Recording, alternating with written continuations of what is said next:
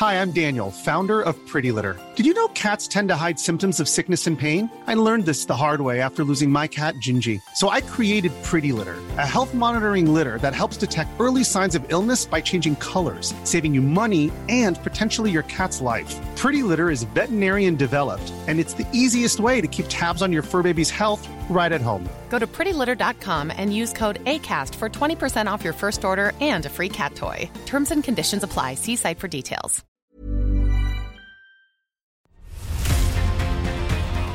Mes chers camarades, bien le bonjour. Je ne sais pas si vous l'avez remarqué, mais quand on joue aux cartes, il faut un sacré coup de bol pour avoir les quatre rois. Et même si on y réfléchit un peu à ce que représentent ces cartes, c'est carrément impossible. Parce que avant d'être des cartes, ces cartes étaient des personnages historiques. Le cœur, c'est Charlemagne. Le carreau, c'est Jules César. Le pic, le roi David. Et le trèfle, Alexandre le Grand.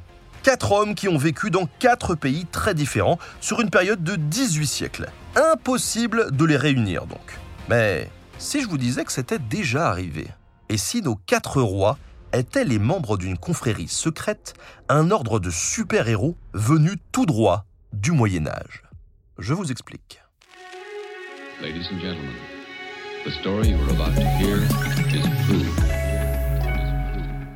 En 1261, le dominicain Jacques de Voragine commence à écrire sa Légende des saints ou Histoire de la Lombardie. Il compile des centaines d'écrits anciens, utilisant même les sources païennes. Avec tout ça, il forge une véritable mythologie chrétienne, la Legenda Aurea, la légende dorée. En racontant la christianisation de l'Europe, les vies de saints, d'évêques, de rois, mais aussi les miracles, la légende dorée devient vite le top de son époque. En 1476, elle est carrément le premier ouvrage imprimé en langue française, rien que ça. En 1312, l'évêque de Liège Thibaut de Bar passe une commande au poète Jacques de Longuillon. Ce dernier a le coup de génie. Il s'inspire de la légende dorée pour écrire un long poème de 8000 vers, Les vœux du Pan. Je vous épargne le récit complet qui est très très long, mais en gros, le roi des Indes, Clarus, est tellement amoureux de la belle Fésonie qu'il assiège sa ville d'Éphéson. Heureusement, Alexandre le Grand est là. Il aide la ville assiégée et affronte Clarus. Va-t-il sauver la belle? Les Éphésoniens seront-ils libérés et le méchant défait Eh bien non, en vrai tout ça, on s'en moque. Alexandre n'est pas là pour des raisons politiques ou militaires, il n'a aucun intérêt stratégique à Éphéson. Il n'est pas non plus là pour des raisons religieuses ou ethniques. Dans l'œuvre de Longuillon, même un païen, s'il est chevaleresque, mérite d'être sauvé. En fait, Alexandre entame une guerre uniquement parce que Clarus se comporte mal. Ce qui compte, ça n'est pas l'issue de la guerre, mais la façon de la faire. Ce n'est pas la couleur de peau ou la religion, c'est le comportement que l'on a. Les vœux du pan, en fait, ça n'est pas un énième roman de guerre, mais plutôt un code de courtoisie. Clarus n'est pas mauvais parce qu'il est un adversaire, un étranger ou un païen. Il est mauvais parce qu'il triche avec ce code. Il veut forcer une femme à l'aimer. Mais alors, pourquoi écrire ce code? Eh bien, il faut savoir qu'au début du Moyen Âge, le noble est tout-puissant. Dans l'ordre féodal, il jouit de nombreux privilèges et il est relativement libre. Mais par la suite, la noblesse est prise en étau. Le pouvoir royal s'agrandit, s'affirme et contraint les aristocrates. La bourgeoisie s'enrichit et devient plus puissante financièrement. Enfin, même sa fonction militaire est compromise, car on a de plus en plus recours aux armées de métier, aux mercenaires et aux troupes royales. Si bien qu'au XIVe siècle, certains nobles se demandent à quoi ils servent. Pire, des non-nobles se demandent à quoi les nobles servent. Alors, il faut justifier l'existence de l'aristocratie. Il faut convaincre le roi et ses sujets qu'elle a encore sa place, qu'elle a un rôle essentiel à jouer. Il faut affirmer que l'esprit chevaleresque est quelque chose d'unique, de magnifique, d'irremplaçable. Bref, il faut raconter une histoire. Jacques de Longuillon raconte une magnifique histoire. Tous les plus célèbres chevaliers sortent de la nuit des temps pour se rencontrer, se parler, se confronter. Ils sont preux et courtois, c'est-à-dire capables de prouesses, braves et vaillants, mais aussi bons et doux, polis et raffinés. Ce sont les neuf preux. Et je le rappelle, pas besoin d'être un chrétien pour être un preux. Pas étonnant donc que nos neuf héros viennent de trois époques différentes. Au Moyen Âge, on parle plutôt de trois lois. Antelegem, avant la loi de Dieu, il y a eu le paganisme.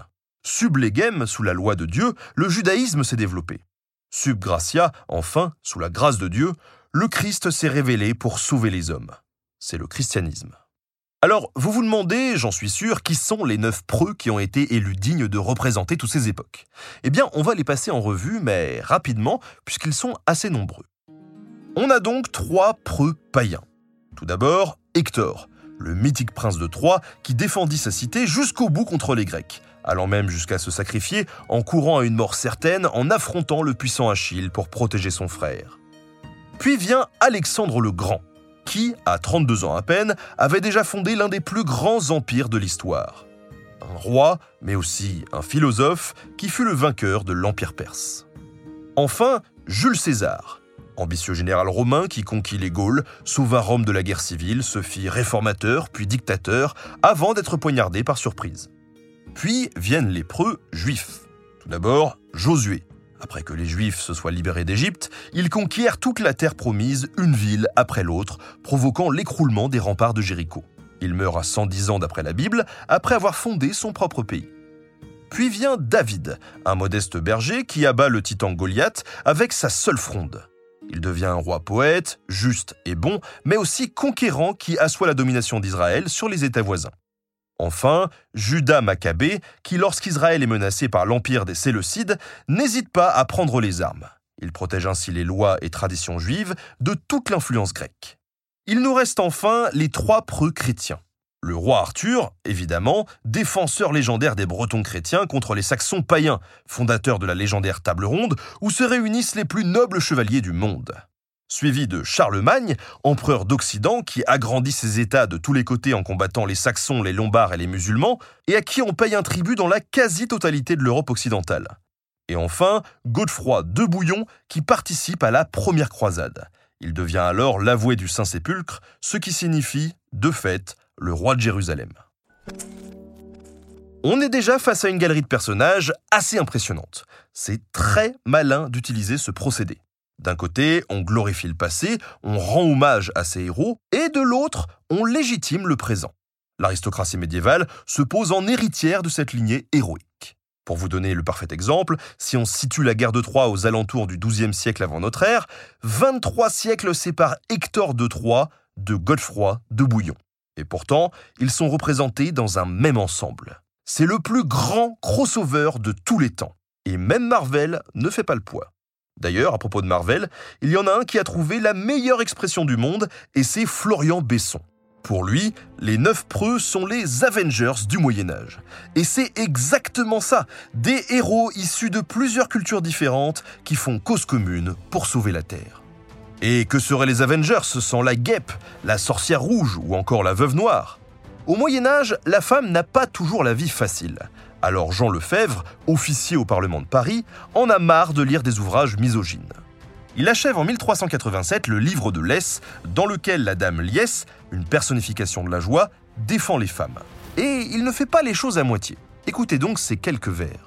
Certes, au sujet des prouesses, affirme Madame Lès, les femmes sont plus preuses, plus vaillantes et plus vertueuses, que les hommes ne le furent jamais.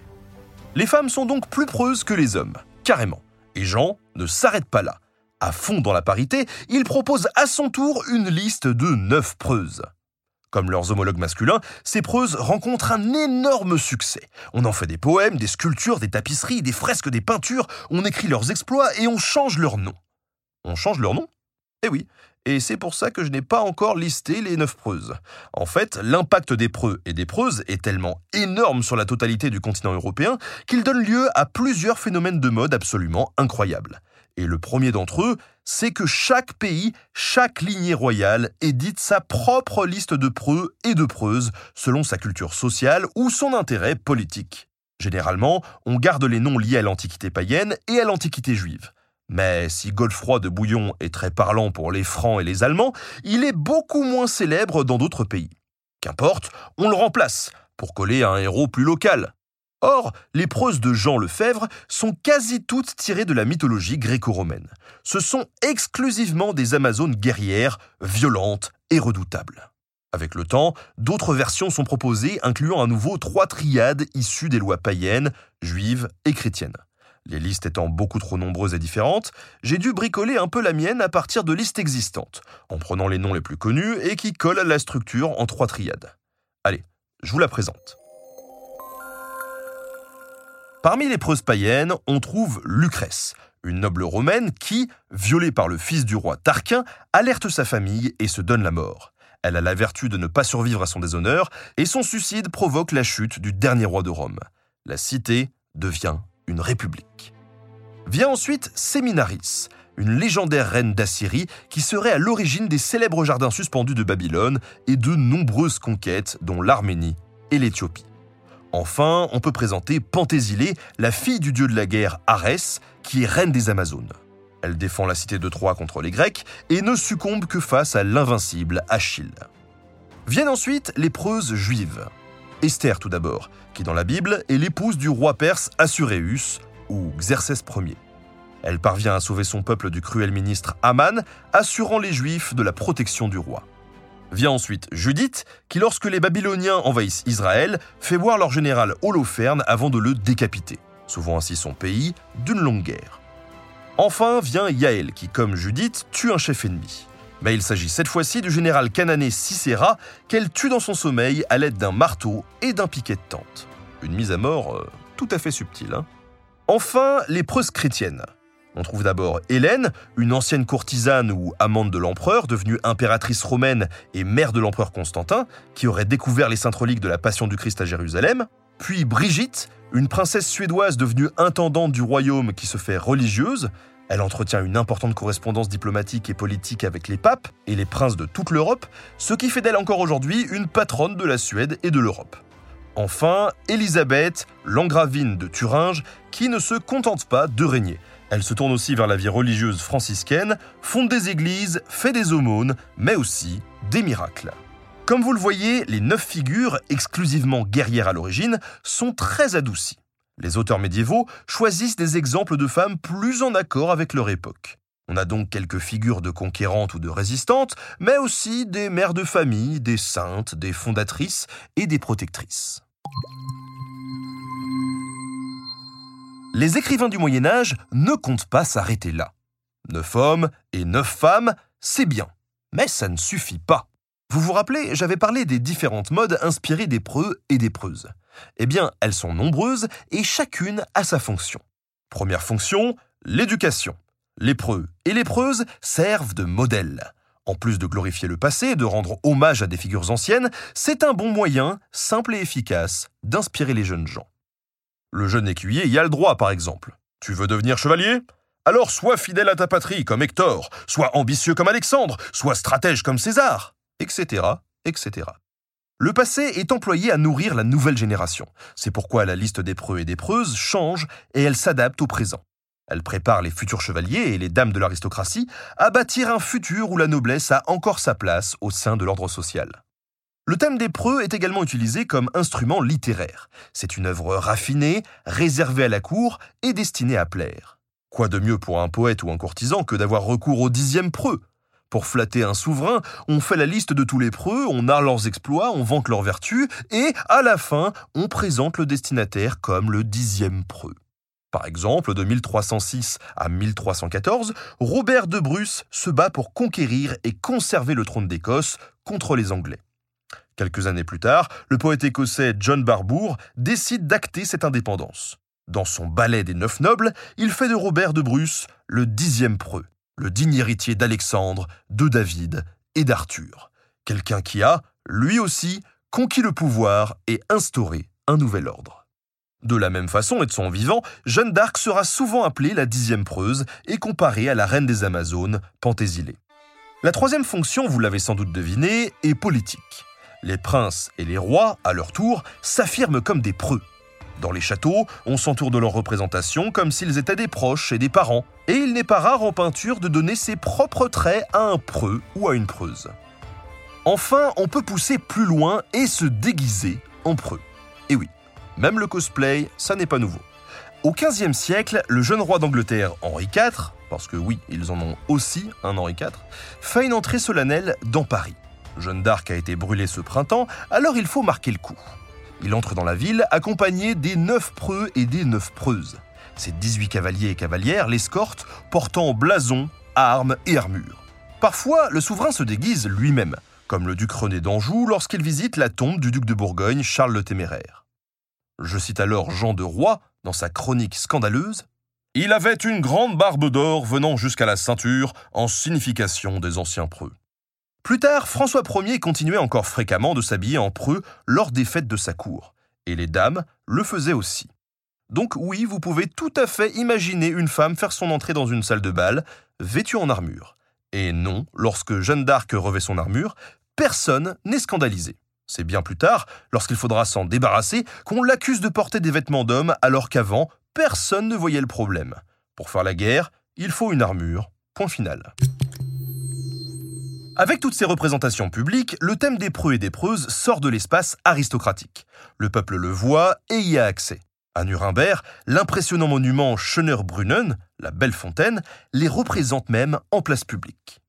Et voilà, maintenant vous savez d'où viennent les modèles de vos cartes à jouer ce sont les super-héros du Moyen Âge qui, entre vos mains, viennent se livrer une dernière bataille. Lépreux et lépreuse, c'est un cycle immense créé pour glorifier, d'Hector à Brigitte de Suède, 26 siècles de chevalerie imaginaire. Un projet d'autant plus ambitieux qu'il s'attaque à une tâche impossible, rendre sa grandeur à un ordre social en perte de vitesse. De nouvelles armes, de nouvelles façons de faire la guerre rendent la situation toujours plus impossible pour les chevaliers qui courent de désastre en catastrophe. Alors, on tente le tout pour le tout. On adoucit l'idéal chevaleresque, on le féminise, on l'adapte à la vie de cour, et comme le résume bien Philippe Contamine, le phénomène ne mord plus sur la réalité, il s'évade dans l'imaginaire. Et après tout, pourquoi pas? Pourquoi l'imaginaire ne prendrait pas le relais quand le quotidien devient un peu trop compliqué? Comme l'aristocrate d'autrefois, le citoyen d'aujourd'hui se sent parfois démuni. Il n'est plus trop sûr de sa place, de son rôle à jouer, au milieu des bulletins d'infos, des intox et des mauvaises nouvelles. Alors, je vous souhaite de vous trouver vos propres modèles de citoyens, des preux et des preuses des temps modernes, dont la réussite et les exploits vous inspirent. Vous pouvez même me faire votre liste et me l'envoyer sur les réseaux sociaux. Merci à tous d'avoir suivi cet épisode préparé avec Jean de Boissaison. Merci à Studio Pluriel pour la technique. N'oubliez pas de vous abonner au podcast pour ne pas louper les prochains épisodes de Nota Bene. À très bientôt.